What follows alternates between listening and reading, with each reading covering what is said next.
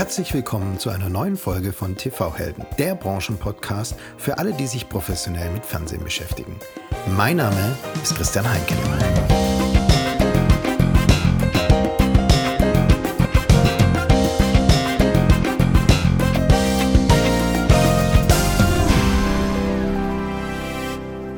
Und bevor ich Ihnen meinen heutigen Gast und TV-Helden vorstelle, kurz ein Hinweis in eigener Sache. Denn ich würde Ihnen gerne meinen Kooperationspartner NPOR vorstellen. NPOR bietet eine ganzheitliche End-to-End-Analyselösung. Das heißt, NPOR liefert Video-Insights in Echtzeit. Mithilfe der NPOR-Produkte überwachen Sie Ihre gesamte Video-Infrastruktur, von der Content-Quelle bis zum Endkunden-Device. Sie können Fehler und Qualitätsprobleme in Echtzeit erkennen und lösen. Und das im Idealfall noch bevor Kunden von den Qualitätsproblemen betroffen sind. NPOR ist der technisch weltweit führende Anbieter von Video Intelligence Software. Über 150 der weltweit führenden Videoanbieter vertrauen auf NPOR. Darunter Warner Media, Orange oder AMC. Informieren Sie sich selber auf www.npaw.com. NPAW. www.npaw.com.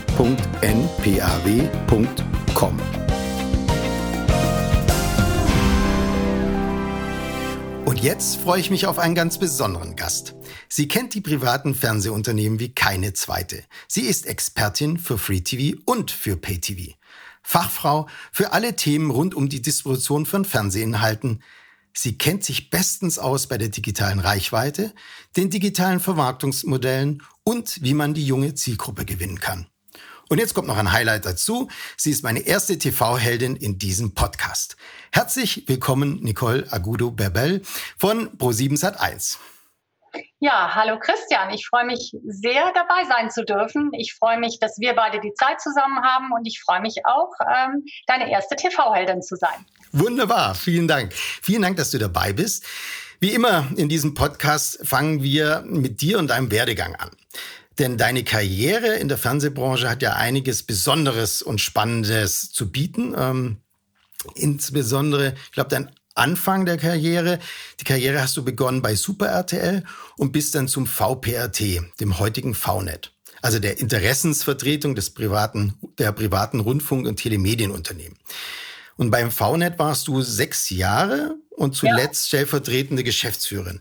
Kannst du uns mal bitte einen Einblick geben, was dich in dieser Zeit beim VNet besonders geprägt hat und ähm, ja, was du Spezielles bei der Verbandsarbeit gelernt hast? Ja, sehr gerne. Also das äh, gebe ich auch gerne so ein bisschen meinen Kolleginnen und Kollegen als Tipps mit auf den Weg. Also meine Laufbahn ist so ein bisschen atypisch, würde ich sagen. Ich habe ähm, muss einen kleinen Moment ausholen. Ich habe während des Studiums, ähm, ich habe ja ähm, Jura studiert, ähm, habe ich ähm, auch als Journalistin nebenbei gearbeitet. Also ich wollte eigentlich Journalistin werden, ja, und habe freiberuflich relativ viel ähm, journalistisch gearbeitet. Zunächst mal bei, bei RTL und damals da beim äh, Nachrichtenzulieferer Teutotele. Die äh, älteren Kollegen unter uns erinnern sich vielleicht noch dran. Und äh, da habe ich halt relativ viel im Nachrichtenbereich äh, gemacht, geschrieben, geschnitten, mit zugeliefert und auch ein bisschen was vor der Kamera gemacht. Und da war ich recht lange ähm, und ähm, habe dann von da aus äh, zum WDR gewechselt und war da beim Radio und habe dann tatsächlich über ähm, vier Jahre ähm, auch freiberuflich ähm, alles während des Studiums und auch parallel noch während des Referendariats ähm, ähm, auch beim Radio ähm, kleinere Sendungen äh, vorbereitet, geschrieben und auch teilweise moderiert. Ähm, im Hörfunk auf WDR 3 und WDR 5 war das damals. Und ähm, das war sehr spannend und eigentlich wollte ich Journalistin werden. Das war mein Berufswunsch. Und ähm, ich habe mich bei den Privatsendern sehr, sehr wohl gefühlt, muss ich sagen. Und äh, so kam das dann, dass ich mein Studium abgeschlossen habe. Ich habe dann auch noch einen betriebswirtschaftlichen Zusatz gemacht und habe dann aber ganz klassisch bei Super RTL in der Rechtsabteilung angefangen und habe da ähm, auch ähm, ausgeholfen bei übergreifenden Projekten und so weiter. Und ähm, dann kam es dazu, dass äh, von da aus äh, sozusagen auch innerhalb der privaten Medienunternehmen damals eine Stelle besetzt werden sollte beim damaligen VPRT, ähm, die jemanden spezifisch brauchte, der sehr viele Sprachen spricht. Und weil ich ja halbe Spanierin bin und ähm, äh, halt eben äh, ja mit Englisch und Französisch natürlich aus der Schule äh, und Spanisch von zu Hause aus ähm, ausgestattet war, wurde jemand für die Europaarbeit gesucht. Und äh, da hat der damalige, ähm, der damalige ähm, ja, Programmchef äh, und späterer Geschäftsführer Claude Schmidt, der gerade verabschiedet wurde, Claude, ähm, äh, dem ich wirklich äh, für sehr, sehr viele Dinge, die er mir damals mit auf den Weg gegeben hat, sehr dankbar bin, gefunden, ähm, dass ich doch eigentlich äh, das unbedingt machen sollte und mich da mal auch äh, vorstellen sollte, ähm, obwohl ich eigentlich mich sehr wohl gefühlt habe, äh, da wo ich war. Und dann habe ich da meinen Hut in den Ring geworfen und ähm, bin da auch sofort genommen worden. Und dann äh, ging das eigentlich ganz schnell. Ich habe dann eine Zeit lang die Europaarbeit gemacht, dann habe ich ähm, das Justiziariat dazu bekommen und dann bin ich irgendwann stellvertretende Geschäftsführerin geworden. Und was hat mich in dieser Zeit besonders geprägt? Ich habe ähm, schon immer ähm, sehr, sehr eng verbunden, äh, auch in der Zeit schon, äh, eben mit Jürgen Dötz gearbeitet. Ja, Jürgen Dötz, der damalige Präsident des VPRT, heute VNet, der ja zu dem Zeitpunkt auch ähm, äh, Vorstands, äh, Vorstandsmitglied für, ich weiß nicht mehr, ich glaube, es war Medienpolitik, ich weiß nicht mehr genau, wie das Ressort hieß, aber auch Medienpolitik bei ProSieben Sat 1 war. Und natürlich mit Uschi Adelt, der damaligen Geschäftsführerin, und ähm, ich durfte da ein Team mit aufbauen aus ganz vielen tollen Kollegen, die heute alle noch beim, beim VNet arbeiten. Und ähm, die Zeit hat mich sehr geprägt, muss ich sagen. Also ähm, ich bin sowieso, also würde ich sagen, auch wenn ich äh, wirklich auch sehr viel äh, bei den öffentlich-rechtlichen Kollegen gelernt habe, sowohl beim WDR als auch in meiner Stage äh, während des Referendariats beim ZDF, bin ich ein Kind der Privatsender. Das ist einfach so. Ich habe ähm, von Jürgen Dötz und, und von Uschi Adelt äh, dieses, äh, die, die Anbeginne des, des Privatsendertums in Deutschland, noch so die Spätausläufer der Beginne, ähm, mitbekommen und äh, mitgestalten dürfen. Und ich war schon immer eher auf der operativen Seite tätig. Also ich habe mich natürlich auch um, um größere medienpolitische Themen mitgekümmert, aber das war mehr Uschi Adels und Jürgen Dötz Ressort. Ich war mehr in der, in der Verhandlungs- und ähm, eher in der kommerziellen Ausgestaltung unterwegs und habe mich damals schon um große Rahmenverträge gekümmert und so weiter für den Verband. Und ich muss sagen, ich fand das das war nicht geplant als Berufseinstieg, sondern ich habe mich eigentlich bei Super RTL damals sehr wohl gefühlt und, und wäre da auch länger geblieben.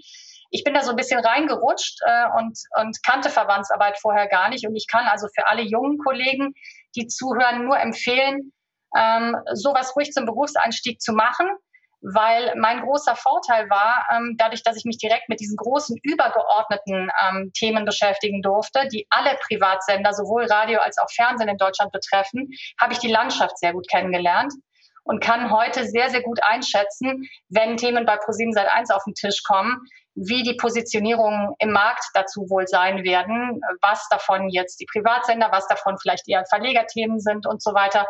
Und ähm, das hilft mir sehr, auch noch heute im, in der täglichen Arbeit. Also ich fand es eine ganz tolle Zeit und muss sagen, die hat mich sehr geprägt. Und äh, ich bin Jürgen Dötz und Uschi Adelt und, und allen Kollegen in dieser Zeit äh, immer noch sehr, sehr dankbar und verbunden.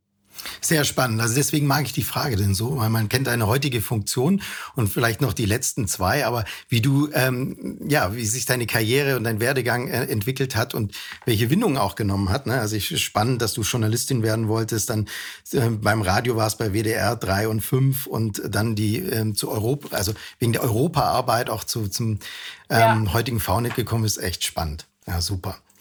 Ähm, nach deiner Zeit beim VNet warst du dann Direktorin äh, für Regulierung und Projektmanager oder Managerin für New Business beim größten Satellitenbetreiber der Welt, SES e Satellites. Und anschließend Director Affiliate Sales und Business Development beim Discovery-Konzern, also dem größten Pay-TV-Konzern der Welt. Technische TV-Distribution via Satellit und dann Distribution von Free TV und Pay TV. Was waren da deine Highlights in diesem Karriereabschnitt? Ja, da kann ich auch gerne äh, kurz drauf eingehen. Also bei äh, der SBS war ich ja kurz. Ähm, eine, eine wahnsinnig arbeitsintensive Zeit, äh, denn hinter diesem etwas, sage ich mal, merkwürdig anmutenden Titel, den ich damals hatte, verbarg sich nichts anderes als äh, der Start der heutigen HD Plus Plattform. Ähm, und ähm, wer sich noch erinnern mag, äh, das, das Baby trug ja damals äh, verschiedene Codenamen von Dolphin über Blue und so die ganzen Vorläufer. Äh, und da brauchte man halt jemand, der quasi die Privatsenderseite gut kennt und vor Ort eine koordinierende Funktion einnehmen sollte, um dieses Projekt zum einen regulatorisch und zum anderen dann auch auf der Plattformseite aufzusetzen. Und das war ja am Anfang ein relativ steiniger Weg. Da mag ich jetzt gar nicht im Detail drauf eingehen, aber wer sich erinnert, also ähm, bis wir dann HD Plus am Start hatten und so weiter, hatte sich dann meine berufliche Laufbahn schon wieder so verändert, ähm, dass mich Discovery abgeworben hat innerhalb kürzester Zeit, ja, ähm, weil wiederum bei Discovery ähm, eine äh, Position äh, besetzt werden sollte ähm, aufgrund des damaligen neuen Launches von D-Max im Markt. Ja, das war für Discovery ein absolutes Novum, einen Free-TV-Sender im Markt zu launchen und ähm, gleichzeitig das Pay-TV-Portfolio und auch der ganze New-Media-Bereich auf und ausgebaut werden sollte. Ja, und ähm, dann hat man mich damals zu Discovery geholt und ich muss sagen, beide Stationen waren auch sehr, sehr wichtig für mich. SES e war eine kurze Zeit, ähm, sehr arbeitsintensiv, äh, viele Nachtschichten, aber ich habe immer noch ein extrem enges und gutes Verhältnis zu allen Kollegen in Luxemburg und auch in München. Also ähm, das, äh, die Verbindung ist immer noch stark da und ähm, ich freue mich auch immer noch persönlich über Erfolge dieser Plattform. Ja, und äh, bei Discovery natürlich. Also da war ich äh, über sechs Jahre, da war ich glaube ich sechseinhalb Jahre und ähm, bin heute immer noch sehr verbunden mit den Kollegen. Das war eine ganz tolle Zeit, Aufbruchstimmung, Pionierstimmung, weil ähm, D-Max damals erster Free-TV-Sender für den ganzen Konzern. Wir mussten sehr, sehr viel erklären, sehr häufig mit den Amerikanern, mit den Engländern sprechen, erklären, was ist eigentlich Free-TV in Deutschland, warum ist der Markt so anders als in USA und England. Und ähm, hat ja super geklappt und D-Max hat sich toll etabliert, ähm, was mich immer noch total freut. Ich habe damals auch mit äh, vielen Kollegen, die heute bei ProSieben Sat 1 sind oder waren, zusammengearbeitet äh, und ähm, natürlich auch mit vielen Kollegen, die heute noch bei Discovery sind. Also insofern gibt es da auch noch einen breiten Kollegenstamm und wir arbeiten heute ja erfreulicherweise auch im Joint, Joint Venture wieder zusammen. Äh, da sprechen wir ja nachher auch nochmal zu. Also genau. insofern genau. waren das auch sehr, sehr schöne Stationen bevor ich dann äh, von ProSieben Sat 1 abgeworben wurde. Genau. Also echt spannend. Also das sind ja mehr Revolutionen, ähm, äh, die du begleitet hast. Also HD Plus als Plattform, ja, völlig neues Geschäftsmodell. Ähm, verschlüsselte, ähm, ja, die, die privaten Sender verschlüsselt auf Satellit in HD. Und äh, ja, wahrscheinlich dann auch, da kommen wir später drauf, ähm, das, was du da im Aufbau einer Plattform alles an, an Wissen generieren konntest, dann ähm, auch hilfreich bei Join. Oh ja, und dann äh, spannend natürlich auch der erste Männersender, speziell Männersender im Free TV ähm, mit Discovery. Genau. Spannend, sehr cool. Genau, und heute bist du die geschäftsführende Chief Distribution Officer bei 7-One Entertainment. Ähm, was, was verantwortest du hier genau? Was sind deine Bereiche im Pro7 Sat1 Konzern? Ja, dazu kann ich, kann ich gerne ein bisschen was erklären. Äh, das ist auch, äh, glaube ich, wenn man von außen drauf guckt, nicht äh, sofort zu verstehen. Ähm, es ist so, dass ich jetzt inzwischen seit acht Jahren bei Pro7 seit 1 bin und needless to say, dass diese Station meines Lebens, das kann ich wirklich sagen, diejenige ist, die mich am meisten von allen geprägt hat. Ähm, ich habe am Anfang ja schon äh, diese Verbindung hergestellt zu Jürgen Dötz, der damals schon diese enge Verbindung zu ProSieben Sat 1 äh, gegeben hat. Und äh, das ist natürlich für mich heute auch ähm, einfach meine, meine Heimat geworden. Und ähm, meine ganze Leidenschaft, ja, wenn man das so sagen kann, meine berufliche. Und ähm, ich habe hier ähm, also den Distributionsbereich äh, mit auf und ähm, ausgebaut und ähm, unter dem Dach der Distribution verbergen sich mehrere Teilbereiche. Also zum einen ist es die ganz klassische Distribution, über die wir nachher noch sprechen werden. Zum anderen ist es ähm, ein Business Development Bereich, der eher in Richtung CTVs und ähm, Apps, App-Placements und so weiter geht. Zum Dritten ist es die digitale Distribution unter die Partnerschaften wie zum Beispiel Facebook, Google, also YouTube und ähm, ne, andere potenzielle neue Partnerschaften, Amazon und so weiter fallen. Ähm, und ähm, ein großer weiterer Bereich ist die Technik natürlich. Und dann gibt es noch das Pay-TV was mhm. bei mir angesiedelt ist, war ja auch ein Plattformgeschäft, ein ganz, ganz wichtiger Faktor äh, für, für unsere Plattformverhandlungen und Distributionsgeschäfte. Und äh, dann verantworte ich daneben noch ähm, den Bereich ähm, Digital Product and Tech.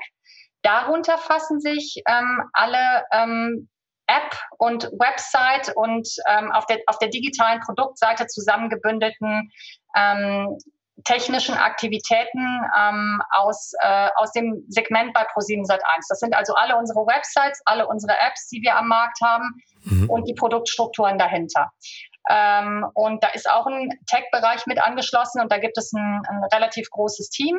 Und das darf ich auch eben äh, in meinen Bereich mitzählen. Und die Teams arbeiten alle sehr, sehr eng und verzahnt untereinander und natürlich auch innerhalb des Konzerns. Und eben weil du auf die Struktur angesprochen warst, Seven One Entertainment ist ja noch eine relativ neue Gesellschaft. Wir haben äh, im letzten Jahr, ähm, und zwar war das Anfang äh, 2020, haben wir, also kurz vor der Corona-Krise, uns dazu entschieden, das hatte natürlich einen langen organisatorischen Vorlauf, die Seven One Entertainment Group zu gründen und äh, in diesem Bereich alle Segmente des Entertainment-Business zusammenzufassen. Und das bedeutet ähm, halt eben der, der ganze Content-Bereich, der ganze Ad-Sales-Bereich und der ganze Reichweitenbereich.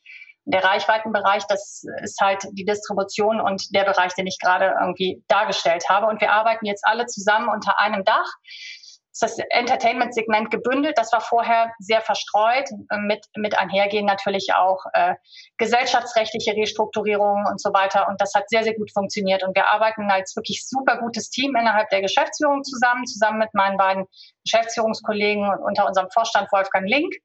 Und ähm, das funktioniert super und die, sage ich mal, Prozesse sind viel schlanker geworden ähm, die Wege kürzer. Ähm, wir sitzen alle in einem Boot, äh, arbeiten alle für die gleichen Ziele. Und da hat sich wirklich vieles, vieles, vieles entzerrt und verschlankt und vereinheitlicht und beschleunigt. Und insofern waren wir auch ganz gut aufgestellt, um durch die Corona-Krise zu kommen.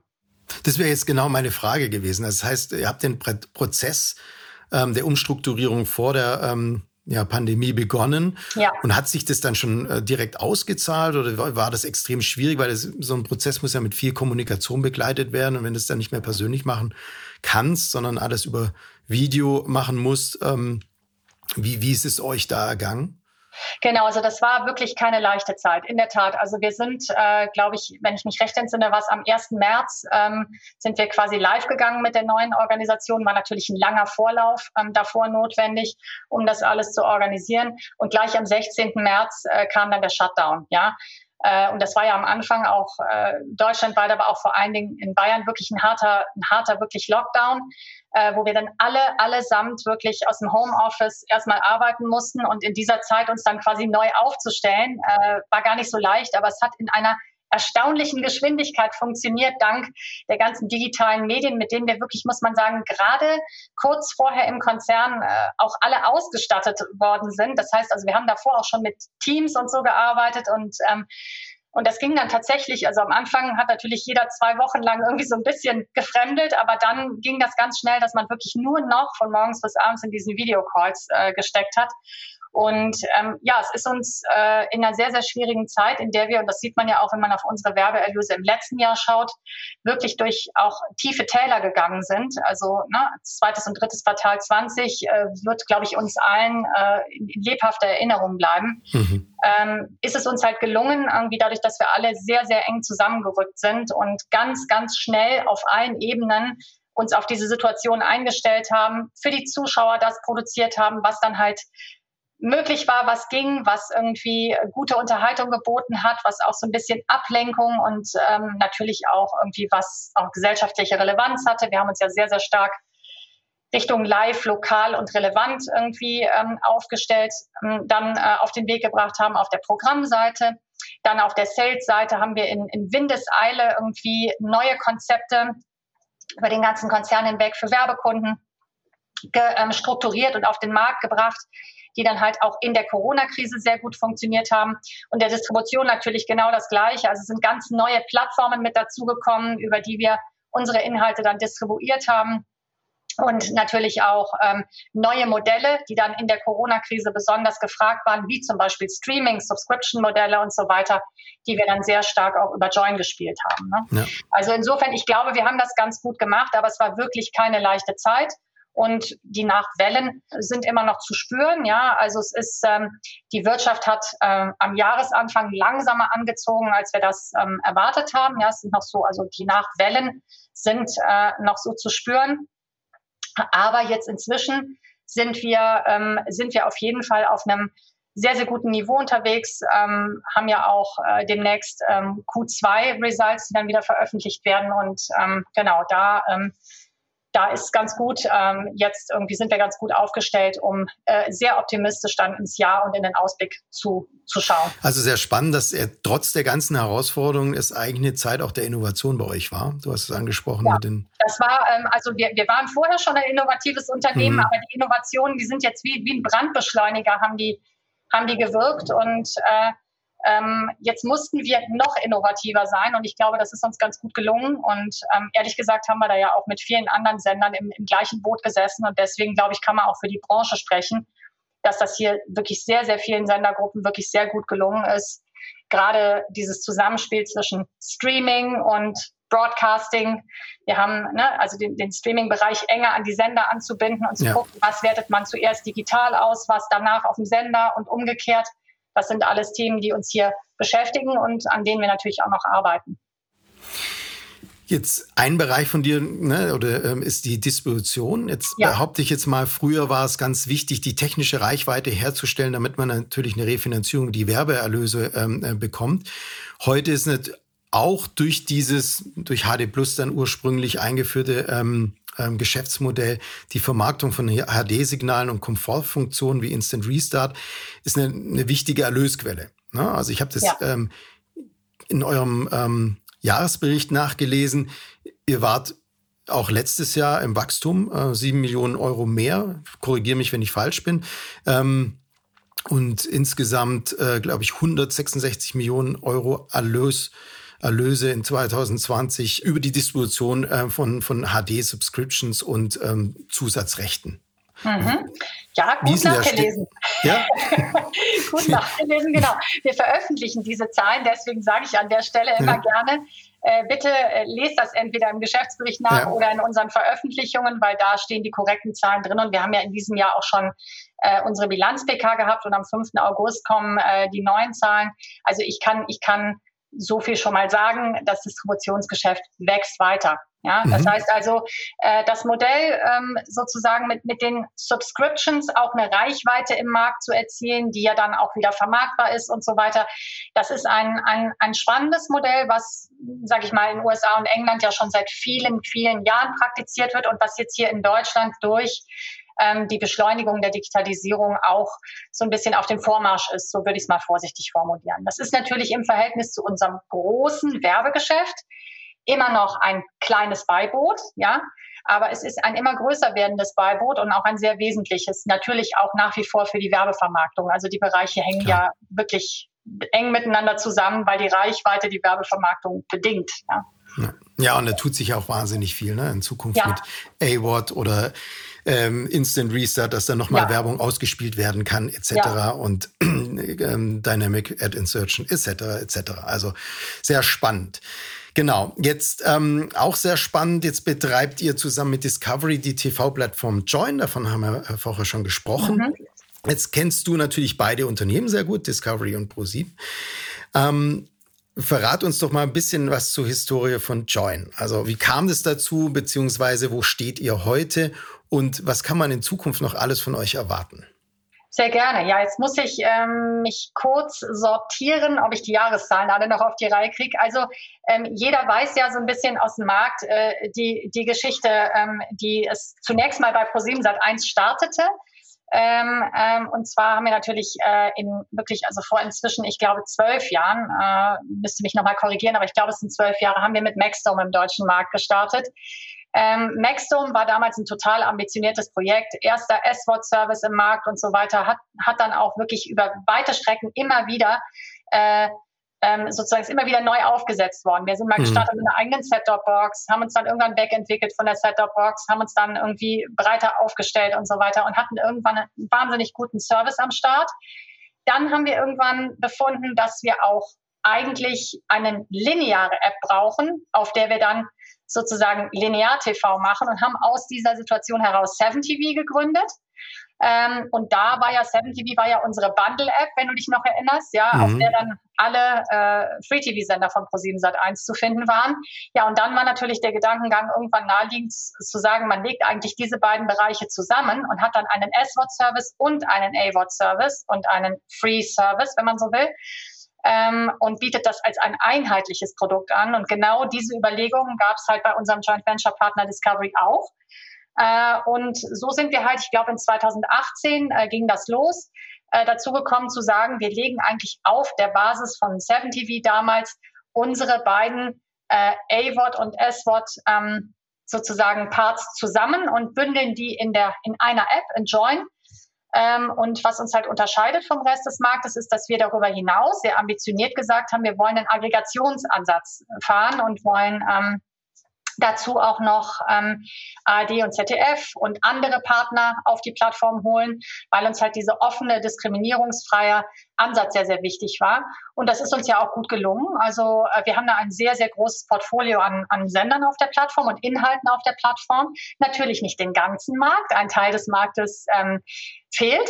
Ähm, aber ähm, wir haben da ein stattliches Portfolio äh, zusammenbekommen und ähm, ja, und dann sind wir, ich glaube, 2019 an den Start gegangen und sind jetzt seit ähm, über zwei Jahren am Start. Und ähm, ich glaube, im Juni 2019 war der offizielle Startschuss, wenn, wenn mich nicht alles täuscht. Ähm, ich mag mich täuschen. Ähm, und sind seit, seit über zwei Jahren am Start. Ja, und die App hat sich wahnsinnig gut, also der Service, der Streaming-Service hat sich wahnsinnig gut etabliert. Äh, wir haben um die vier Millionen Unique User monatlich und ähm, stattliche Zahl an Abonnenten die wir nicht veröffentlichen, falls das die nächste Frage gewesen wäre.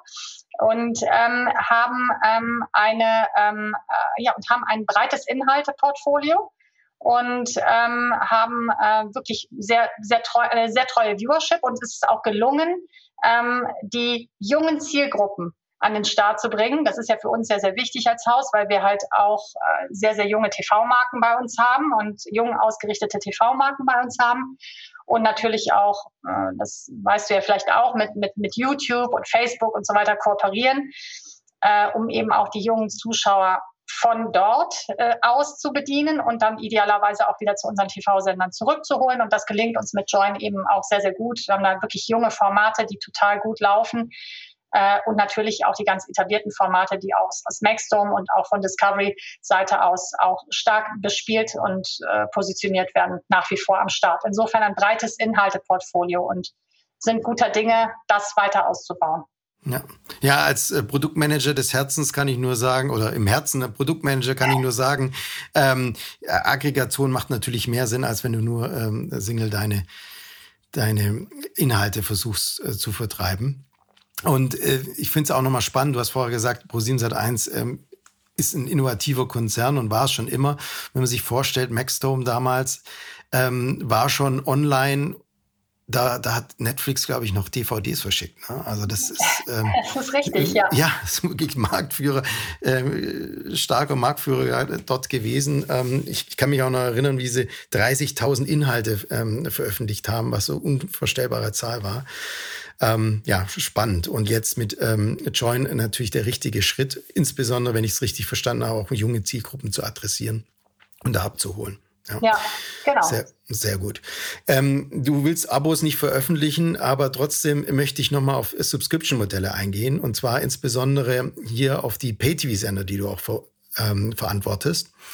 Ja. Ähm, und zwar hat ja VNet jetzt vor zwei Tagen war es, glaube ich, eine, ähm, ihre alljährliche Studie veröffentlicht zu den Pay-TV-Umsätzen in Deutschland. Ähm, und insbesondere sieht man hohes Wachstum im VOD-Bereich. Du verantwortest die Pay-TV-Programme ähm, Sat1 Emotions, Kabel 1 Classics und Pro7 Fun. Jetzt will ich für dich von dir wissen, wie sich denn Pay-TV, also genau diese Sender, in den nächsten fünf Jahren entwickeln werden und was da eure Strategie ist. Ja, gerne. Also ähm, also der Pay-TV-Markt ist natürlich auch stark in der Transition, wie man neudeutsch sagt, also verändert sich gerade stark und darüber haben wir auch gerade vor zwei Tagen beim VNet ausführlich gesprochen innerhalb der Branche. Und ähm, es ist so, dass ähm, natürlich die Modelle zwischen linearem Pay-TV und S-Wort inzwischen fließend sind. Ja? Und ähm, deswegen haben wir uns auch als Konzern sehr frühzeitig mit unseren Pay-Sendern so aufgestellt, dass wir auch ein breites nicht-lineares Angebot anbieten und so den Zuschauern immer ermöglichen, äh, zu sagen, ich schaue es linear oder ich schaue es im Nachgang in der Mediathek. Wir haben jetzt sogar auch im Pay-TV immer mal wieder online first ausgewertet und haben gesagt, okay, nee, wir machen es sogar erst in der Mediathek und dann auf dem Sender. Ähm, da gibt es dann je nach Inhalt gute Gründe für. Und ich muss sagen, dass also gerade in der Pandemie ähm, hier wirklich ähm, ein sehr, sehr starker Zulauf auch im Pay-TV festgestellt werden konnte. Wir haben also sehr, sehr hohe Nutzerreichweiten erzielt weil die Leute wirklich auch äh, teilweise zum Beispiel jetzt bei Kabel 1 Classics wirklich die ganzen Klassiker auch schauen wollten und so weiter, ja, die wir da anbieten. Und da haben wir auch immer wieder neue, tolle Sachen, an, äh, die wir an den Start bringen. Bei Saturns Emotions haben wir dann Situationen, wo halt ganz viel weiß ich nicht, tolle Serien, äh, auch unique Serien, haben gerade ganz tolle französische Serien irgendwie, die auch so ein bisschen historical äh, Background haben äh, am Start und äh, haben ganz toll sowas wie, ähm, äh, also, also sehr, sehr spezielle Sachen, möchte ich jetzt gar nicht im Einzelnen drauf eingehen. Bei Pro7 Fun hatten wir natürlich die Sondersituation, dass wir ähm, ähm, äh, Live-Events auch auf dem Sender haben, wo es dann phasenweise während der Pandemie ganz schwierig war, ähm, die auch auszustrahlen, weil wir halt das ein oder andere Live-Event mal absagen mussten. Da haben wir dann uns innovative Modelle überlegt, um die Live-Strecken zu ersetzen durch Internetkooperationen, teilweise Sachen auf YouTube ausgewertet und so weiter, die normalerweise dann äh, ähm, ähm, sozusagen, ne, also über Interviews mit, mit Partnern und so weiter, die normalerweise dann halt eben als Live-Event geplant äh, gewesen wären. Da sind wir inzwischen aber wieder in der Produktion, also die ganzen Sportevents können alle wieder stattfinden. Ähm, das läuft jetzt alles wunderbar weiter und da hatte ich ja auch die Freude vor zwei Tagen dann zu verkünden, dass wir eben jetzt auch mit Disney eine neue Kooperation genau. haben und eben in Zukunft auch die Heimat von The Walking Dead und American Horror Story in ah, Linearen werden. Das war jetzt wäre jetzt meine nächste äh, äh, Frage gewesen. Die hast du jetzt vorweggenommen. Ich habe auf LinkedIn gesehen, dass du das gepostet hast und wollte natürlich fragen, was ist da, äh, was steckt dahinter? Ja. Das heißt, der, der äh, bisherige Pay-TV-Sender Fox, der dieses, ähm, also der Walking Dead immer ähm, ausgestrahlt hat, geht ja off-air ähm, Ende, glaube ich, September ähm, oder äh, Anfang September. Und ihr übernehmt quasi die Inhalte dann oder Teile Nein, davon? Also wir übernehmen nicht die Inhalte, das muss man schon sehr differenzieren. Da, da muss ich auch eine ganz klare äh, Lanze für die Disney-Kollegen brechen. Also die Disney-Kollegen nehmen natürlich diese Inhalte auf Disney Plus und positionieren die ähm, auf ihrer, auf ihrer Streaming-Plattform sehr stark. Und wir sind die Heimat auf der linearen Seite geworden. Sehr so gut. muss man das mhm. äh, ein bisschen auseinander differenzieren und haben also gerade bei The Walking Dead jetzt eben die, die letzte Staffel ähm, halt eben äh, dann bei uns auf äh, Pro7 Fun. Nicht linear findet sich dieser Inhalt auf Disney Plus. Äh, und bei American Horror Story ist es ein bisschen anders. Da sind wir auch nicht linear ausgestattet. Und das ist natürlich eine, äh, eine ganz tolle Geschichte. Also ein, ein smarter Move äh, von Disney, muss ich sagen, oder beziehungsweise natürlich auch von euch weil ich weiß, ähm, im linearen Pay-TV war Walking Dead wirklich das, das Zugpferd schlechthin. Ja, und ich bin auch davon überzeugt, ich weiß nicht, wie du siehst, aber dass das Lineare nach wie vor auch das Nonlineare zieht und sehr ähm, Absolut, bespielt, natürlich, ja? das, das sehen wir ganz genauso. Das ist ja, also ich meine, wir, wir sind ja im Herzen hier ein lineares Senderhaus. Natürlich, lineares, ist, lineares Geschäft ist unser Kerngeschäft, ist das wichtigste Geschäft für uns äh, überhaupt in der Vermarktung. Äh, und äh, das ist das Geschäft, was, äh, was auch die Werbekunden nachfragen, weil man damit halt diese Reichweiten erzielt. Die erzielt man übrigens auch im Pay-TV, natürlich in spitzeren mhm. Segmenten, aber man erzielt sie und äh, das sind äh, ganz fantastische Inhalte, die uns da auf jeden Fall jetzt äh, sehr, sehr helfen werden und natürlich auch allen Plattformen, die äh, diese Sender in, in ihrem Portfolio haben. Ja, definitiv. Also viel Erfolg damit. Ähm, Nicole, zweitletzte Frage, der Klassiker in diesem Format. Also wir haben jetzt über PayTV und deine Vision ähm, ähm, äh, gesprochen. Jetzt möchte ich doch nochmal auch wissen, wie sich generell Fernsehen in den nächsten fünf Jahren äh, verändert und was da deine Vision ist und insbesondere vielleicht kannst du auch ein bisschen auf deine Bereiche eingehen, die du verantwortest, was sich ja, da gerne. vielleicht verändern wird. Genau, das ist immer so ein bisschen schwierig, weil man ja sieht irgendwie, wie viele unvorhergesehene Dinge auch passieren können. Das sieht man ja gerade an der, an der Pandemie. Deswegen fünf Jahre nach vorne zu schauen, ist jetzt gar nicht so leicht in der aktuellen Situation. Aber ich würde mal sagen, also ich bin zutiefst überzeugt davon, dass das lineare Fernsehen weiter stark sein wird und weiter eine große Rolle spielen wird, weil der Markt in Deutschland einfach so aufgestellt ist, dass wir hier weiter in wirklich äh, groß stattfinden werden. Und ich glaube, diese tolle Kombination, die, äh, und da mag ich jetzt wirklich auch für die Branche sprechen, die sich die Branche aufgebaut hat, die äh, Senderbranche aus Streaming-Möglichkeiten und Sendergeschäft. Ich glaube, die wird sehr, sehr wichtig werden. Und die wird für ProSieben Sat1 ganz essentiell werden. Also dieses Zusammenspiel aus, wir nennen das BVOD-Service, Service, also Broadcaster VOD Service und unserem, äh, unserer Heimat, nämlich dem Linear-TV, die ist essentiell, um die nächsten fünf Jahre wirklich zu wachsen. Und da gibt es aber ganz, ganz tolle Wachstumsmöglichkeiten und Opportunitäten. Wir haben ja gerade vor zwei Tagen die Zahlen uns angeschaut, sowohl im S-Wort, das war ja Fokus S-Wort, als auch im A-Wort also der Heimat, aus der wir eigentlich kommen, nämlich der, der Free-Heimat, gibt es fantastische Wachstumschancen und das sind Mark Marktmodelle, die äh, uns und auch allen anderen Marktteilnehmern, glaube ich, äh, Freude bereiten werden. Insofern kann es schon zu Verschiebungen von Zielgruppen ins Digitale kommen. Aber das Wichtige ist, dass es den Sendern halt gelungen ist, diese Zielgruppen im Digitalen aufzufangen, abzuholen, ihnen da eine neue Heimat zu geben und so auch wieder zurück zu den Sendern zu holen. Und das ist eigentlich meine Vision für die nächsten fünf Jahre. Ich glaube, dass dieses Zusammenspiel und dann natürlich in Verbindung mit spannenden Werbemodellen, neuen innovativen Werbemodellen, Addressable TV, Data und diesen ganzen Themen, die Programmatic, die für uns immer relevanter werden, das wird die zentrale Rolle spielen. Und ähm, ich glaube auch, äh, wenn mir das erlaubt ist, das ist persönlich, das ist einfach mein View. Ich glaube, dass es im Moment eine starke Bewegung, was die Streaming-Services betrifft, auf ähm, Einzelsegmentierungen gibt. Ja, also es gibt äh, ne, also Bereiche, die arbeiten wirklich ganz autark für sich. Und ich glaube, dass es irgendwann wieder eine Konsolidierung geben wird.